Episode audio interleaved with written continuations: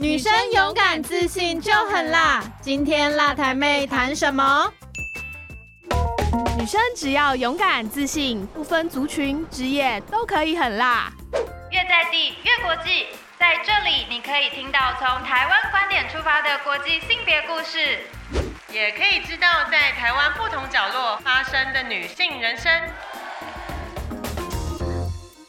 欢迎来到辣台妹相谈室，我是林翔。今天呢，我们这一集呢，要跟大家谈谈在农会系统里面一个非常重要的组织，就是我们的家政。那我们今天呢，很荣幸呢，邀请到这两位姐妹呢，是我们泸州农会推广部的美玲主任，还有我们泸州农会才艺班的淑芬班长。欢迎两位，各位听众，大家好，我是美玲。大家好，我是淑芬。欢迎两位哦。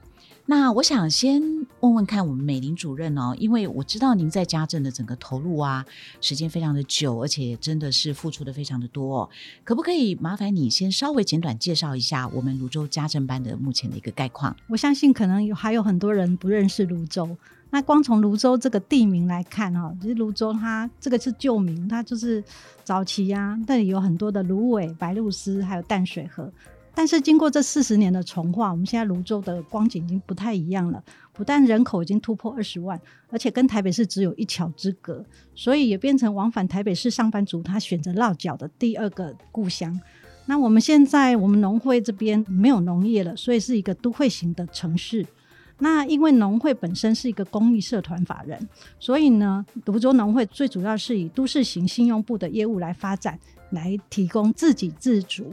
然后自给自足之外，我们每一年会从盈余里面编列很多的预算来做推广用，像家政推广的业务，我们不但辅导农村的家政班，那我们也办理各项的第二专长才艺训练等等。那随着时代的变迁，我们都会型农会的班员他的需求也跟乡村型是不一样的啊，所以我们的课程规划上就比较多元。那我们农会也开了很多类似像养生保健啊、插花国画。刮痧、中医保健，然后彩绘也是其中的一个课程。好的，谢谢美玲哦。的确，从你刚刚这样子的一个描述呢，我发现那个整个画面都跑出来了哦。它那整个那个地方的特色的一个改变，那也发现说，我们泸州农会它可能跟一般比较乡村或是说比较农业型的这个农会其实是不一样的这个特色。对。但是我们知道，我们在农会里面，包括像推广业务或是我们的家政业务，它一直都是。在地的一个经济发展也好，或是说人文的艺术的这样人力的培养，都是很重要的角色哦。是。那我知道，其实，在整个家政班里面呢，目前然后在我们的统计上面发现，真的还是女性比较多。的确，她也培养了很多我们基层女性，她怎么样通过这个农会的系统。去看到他自己的潜力。那我知道我们呢，这个淑芬班长哦，就是在我们整个泸州农会的这个才艺班里面呢，是一个很杰出的、很有才华的一个女性。嗯，那可不可以邀请淑芬也跟我们谈谈，为什么当初你会加入家政班？那这个家政班对你有产生什么样的影响吗？就如同我们主任刚刚讲的啊，因为我们就是先从我们的彩绘研习班开始学习。那因为我们大家都是一个很一群很志同道合的姐妹，然后就会想说，哎，大家一起在画画，哎，那能不能够在一起做一些其他的事情？那刚好就是我们主任一直引导我们走进来这个家政班，就把我们这个这一堆姐妹把它给组合成我们现在目前的。才艺家政班哦，所以其实是这个美玲主任也是一个很重要的这个幕后推手哈。对，因为他的这样的用心呢，那鼓励大家透过这个才艺的学习，然后呢，也鼓励大家可以透过这样的一个家政班的组织来训练各位，在包括组织的运作也好啦，或是说个人的才艺的培养啊，甚至于是这种美学的这样子的一个培养，那带到我们个人本身或者是家庭本身的经营，好，我觉得。这是的确是我们家政班这么多年来我们看到的很重要的成就跟贡献哦。那看来其实家政对你的改变应该也很大哦，很大。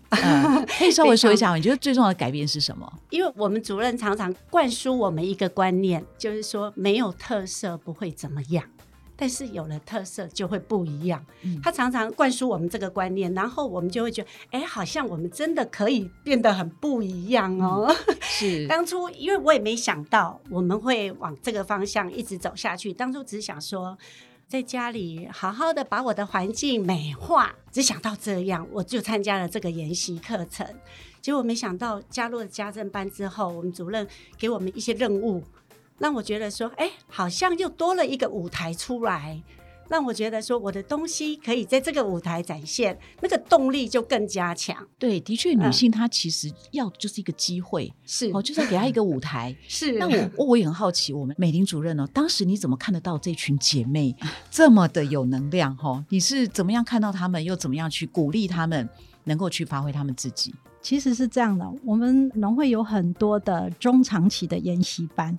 那这个研习班研习的过程里面，它其实不是短时间你就可以看到成效，所以我会慢慢观察说这个班它的发展怎么样。那最主要是才艺班给我一个很不一样的感觉，就是这一群姐妹除了画画这一件事之外，她们彼此其实那个粘着力是够的，然后彼此也很有就是相知相惜。所以我们长期在辅导家政班的时候，我们需要的姐妹，她其实就是要往这样的方向走。好，那因为早期的家政班，它在成立的时候，它其实是有村里的限制，住在同一村里的班员啊，他未必有共同的兴趣跟嗜好。可是这群姐妹不一样，她们有了共同的兴趣跟嗜好以后。嗯，哪边做什么代际，然后画起信啊，那个人就围过来了。我就邀请他们说，我们有辅导家政班，你们是不是要来，就是参加我们家政班的行列？在我们农会，其实我觉得家政班要怎么样不一样，不是像以前就是说大家把它聚集在一起，很形式化的开会。所以我在我们家政班里面，我就自己心里面呢，我就去想，我就把它画成一块饼。然后把它分成四等份，我觉得这四等份的每一等份都很重要。那如果你同时具备这四个目标，你都想要参与的话，那你就适合参加家政班。那我讲的这四个目标呢，就是我给家政班定的一个核心价值。首先就是人际关系的经营。然后我觉得说，大家在一起应该就是要追求人跟人彼此之间的一个互动。其实有很多的人，他可能嫁到外面了，那不一定跟自己的姐妹是可以常常联络的。相对的，这一些在一起研习的这些姐妹，反而你有很多互动的机会。那这是第一个。那第二个就是大家想要学习成长的这个心。如果你今天没有那个学习的动力，那你来家政班，你会觉得说你好像有往来一招。然后再来就是健康休闲生活的规划。因为我们目前有很多姐妹，她可能就是慢慢的就会面临到要退休的这样的年龄层。那这个年龄层的话，就要好好的去规划自己的生活未来。这个是第三块。我们的班员她本身他们都有各式各样的专长。那如果你能够把这个专长也能够拿出来奉献给社会的话，那为社会付出，我觉得这也是相当不错。所以这是我们家政班它第四个核心价值，就是社会服务这一块。哇，所以我们美玲主任真的很用心哦。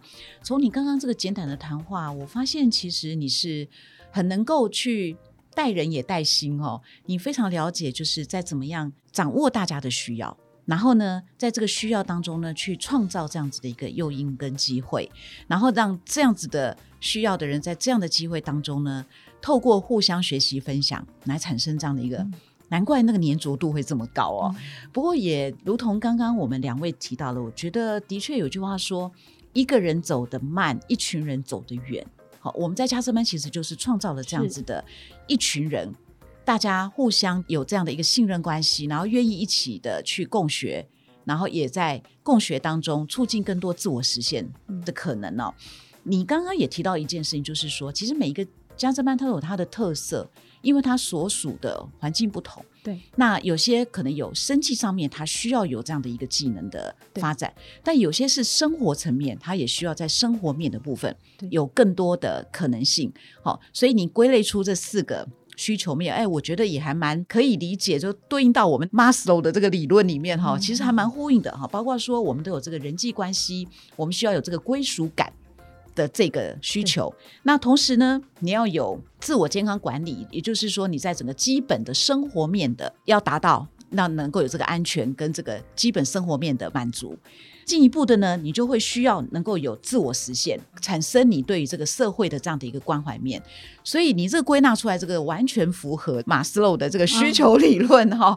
难怪就是说，你在这个家政班的时候，可以把你的这个特色可以经营的这么好。那我也想请教说，透过这样的一个思考，然后去发展你的这些课程，这么多年来，你可不可以举一两项你觉得最有特色的一些课程来跟大家做一个分享？我先说哈，因为我我辖下有十九个家政班，那当然每个家政班它的特色不一样，所以我们会鼓励他们，就像淑芬刚刚说的，没有特色不会怎么样，这么多年也这样过了，反正就开开心心。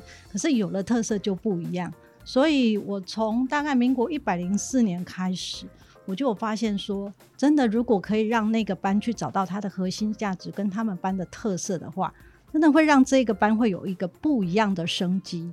那所以我在一百零四年的时候辅导到第一个十大特色班，它是走纸莲花，那这个纸莲花就是他们班的特色。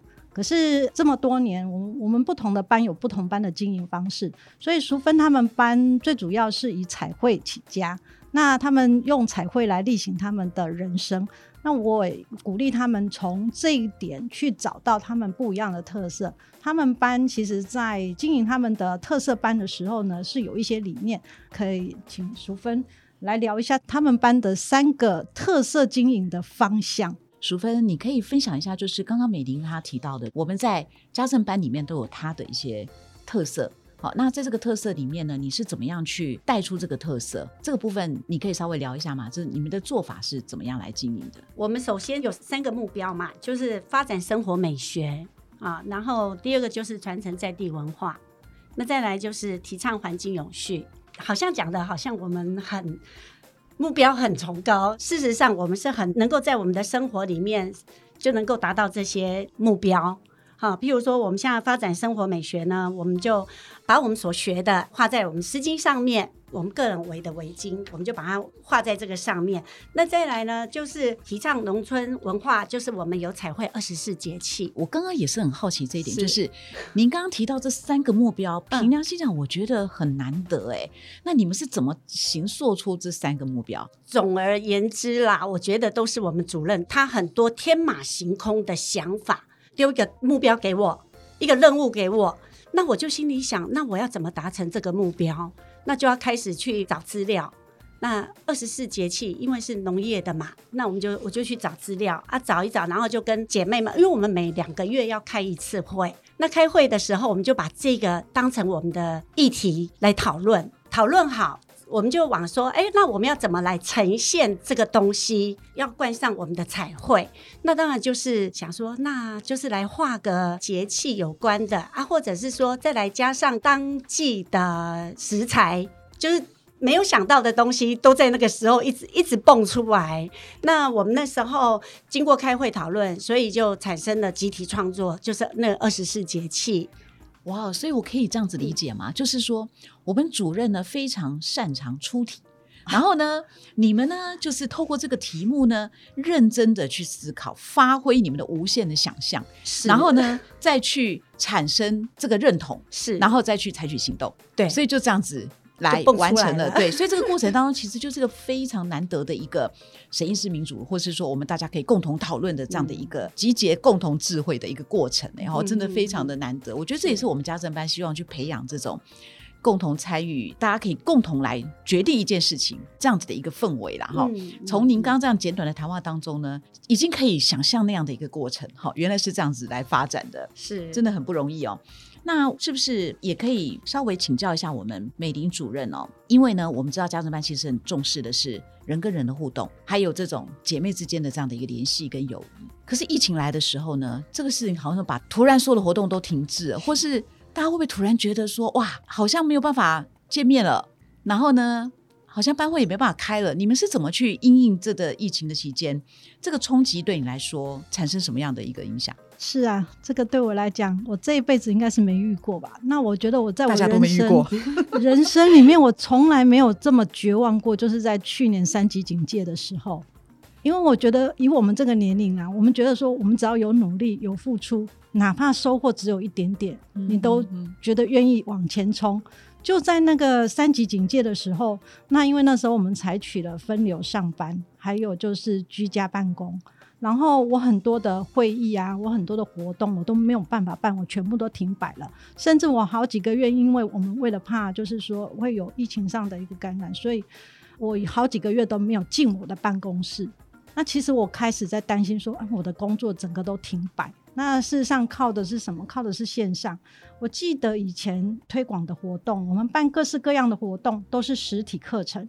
那本来嘛，办活动就是台上跟台下一个双向的沟通跟互动，然后每次都期待说课堂上那个热闹滚滚的那种氛围，那人越多越好，表示你那个活动办得越成功。对，可是呢，那个疫情的时候呢，那个活动现场啊，这样的环境基本上都没有了。那我开始在思索说，如果这样子，那之前我们所努力的那一切，好像就会化为乌有。那于是我们觉得还是要振作起来，所以我们就改变方式。他们在开班会的时候呢，就采取一个模式，就是用线上的方式。那线上的方式呢，其实我觉得说，你没有遇过事情的时候，你会有一些想象，然后你也会有一些就是可能排斥的心理，所以你就已经想说啊，那个可能不好，怎么样怎么样。经过去年那样一段时间之后呢？我觉得啦，我后来自己其实有一点反省，而也有点警觉，就是说，如果我这样一个承办人，我都这种心态的话，我怎么带我辖下的班员？所以我自己先振作起来。我开始在想，其实只要有心想要学习，我相信形式不是问题，而是效益有没有发挥，这个才是重点。那我会这么说，是因为往往啊，其实从推广教育的角度来看，学习形态跟推广的方式本来就是很多元化。那也必须要因地制宜，然后你去采取不同的策略跟方法。然后过去我们只不过是因为我们太流于就是过去安逸的那种状况，所以我们都采取了那一些过去的方式。那你因为遇到疫情了，你不得不的时候，那你就变成说你必须要有所改变。那当然这个改变其实是会有压力的。可是如果不是疫情，我们怎么会改变的这么快？所以我觉得啦。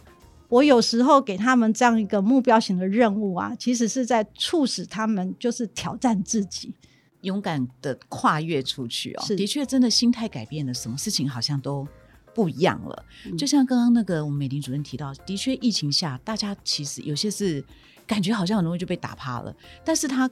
心态一转，其实你是可以创造更多不一样的可能，包括就说你让他们的创作大爆发。在疫情期间，我们看到很多很棒的创作哈。我们曾经看到在泸州农会，我看到了很多由我们家政姐妹们他们所创造出来的，透过他们的诗，透过他们的画，把这样的一个。菜色端到我们的眼前来，哈，这个也真的是我觉得非常惊艳的一些特色啦。不过我想说，我们谈了这么多这个家政的这样的一个经营哦，我可不可以进一步问一些比较深层一点的问题？就是就两位在这样的一个推广领域有一定的时间哦的参与，您认为说农会的这样的一个推广或家政的这样的一个体系，对我们个人或是对我们的家庭？有带来什么样的影响或改变？我可不可以先请我们淑芬谈谈？说有没有什么改变的话，因为小孩子现在越来越大了，其实跟他们的话题也越来越少，因为他们现在都在外面，有的住宿啊，然后回来的时间很短。那你也不晓得说，哎，他现在都在做一些什么事啊？在要跟他们聊什么？比较难跟他们这样沟通啊。那后来我发现，哎，好像我参加了这个家政班之后，我有自我成长，这是我个人认为啦。哦，我认为说我有自我成长，哎，我好像也可以跟他们搭上一些话，跟小孩子、跟先生能够搭上一些话，不是跟他们那么格格不入。因为平常我只觉得说我就是做一些家事，我帮你们侍奉的好好的。那现在我觉得不是，我能够在这个话题上面也能够跟他们有交流。甚至于我还可以很自信的跟他讲说，我今天在农会我做了哪些事，我今天去参加了什么活动，分享一下我的过程呐。所以他们也觉得，哎，妈妈现在不简单哦。这个老婆现在也越来越厉害哦。对，就是说家里的那个话题变多了，对不对？是，不在以前过去都只是管小孩。对，对 你今天功课有没有做好啊？小孩子也觉得烦。对，但是你现在的话题变多了，是，你可以跟他讲很多你在外面接触，或是说跟班员接触之间，或是你学到的一些新的东西。嗯，感觉上对他们来说也觉得，哎，他们从你身上也得到了很多的乐趣跟不同的。构面的分享，对，这是可能在对你来说个人这个层面对不对？是，对，是我们普遍看到就是。大部分女性哈都有这种成人之美哈，就是好像会认为说，哎，我好像本来就应该有这样的权利，或是说我本来就可以去争取这样的机会。嗯，这个部分呢，其实透过我们这样的一个家政班的这样的一个运作，我相信其实慢慢慢慢大家会越来越知道，怎么样在平等关系上面，大家都可以。互相尊重、互相成全、互相包容。嗯，那我想这个部分我请教一下我们美玲哦，就说我们发现家政班它除了对个人，还有对整个家庭，它的确是会产生一些促进和谐，或者说彼此了解这样子的一个关系的一个促进。那你觉得对家政班整个组织的运作，它带给我们整个家政班员什么样子的社会参与的体验，或是说家政班对于整个农会农业的推广，或是对整个社区的关系的发展？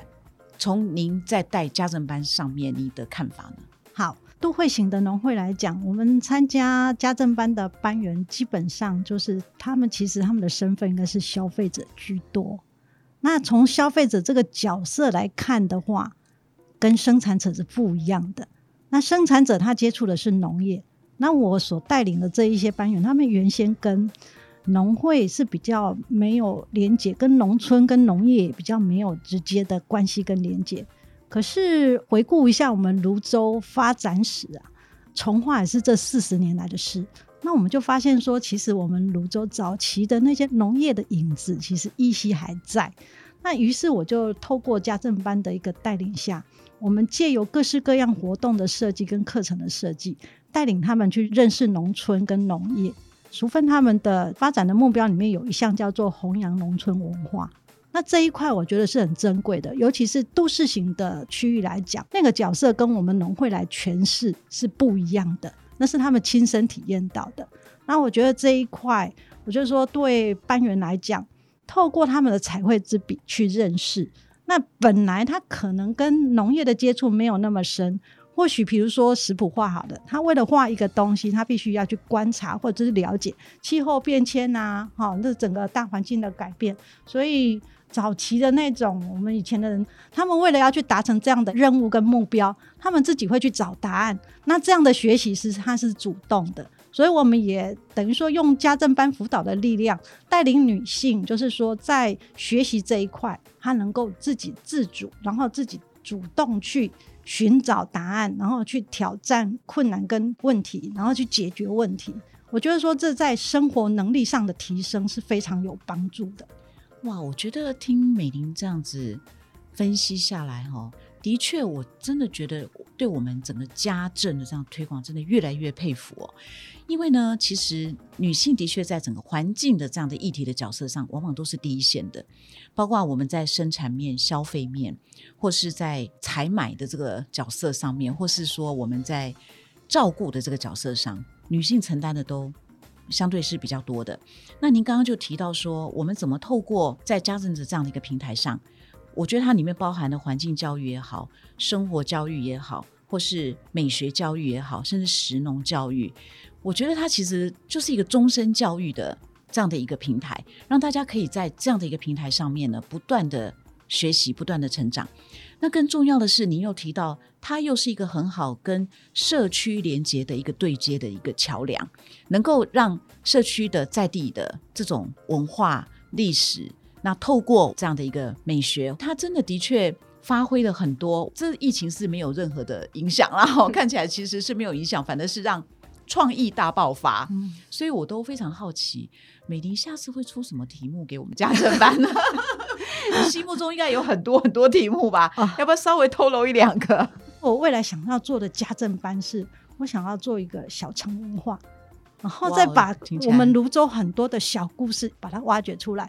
至于要用什么样的形式，这个就请大家拭目以待。哇，我真的非常期待哦！这真的是您真的是一个最好的那个故事行销的专家。但是重点是你的故事里面又充满了这个社会关怀跟对土地的这样的一个情感哈。那我想今天其实真的跟两位聊起来实在是很开心的一件事情哦。听到听到非常非常的多。女性呢，她对于这样的一个生活的热爱，还有呢，把这份爱呢推广到更大的一个面向上面的发挥。我想最后是不是可以请两位呢，用一两句话告诉我们家政对你的意义是什么？淑芬班长要先讲一下吗？家政对我意义，我我是觉得说，因为我能够用彩绘的笔去彩艺我的家政人生，我们也把它给用出来啦，很棒。对，就是女人拥有一支笔，就有无限宽广的可能。是好，透过你的笔去记录你自己的生命经验，然后去画出你丰富的人生。哈，好的。那美玲你呢？我是觉得说，我这一辈子其实真的很幸运。从小就遇到支持我的父母，我走了家政这一条路，然后我还可以用家政来学以致用。更重要是，我在这一份工作里面，我找到自己的成就感，然后我也认识了很多的好姐妹。然后我们也培养了很好的革命情感，真是太棒了。所以呢，听完这集的所有的朋友们呢，赶快加入家政班吧！欢迎欢迎。好的好的，今天非常谢谢两位哦，哈，那也希望下次再有机会呢，来听听大家的故事。好，谢谢谢谢，拜拜拜拜拜拜。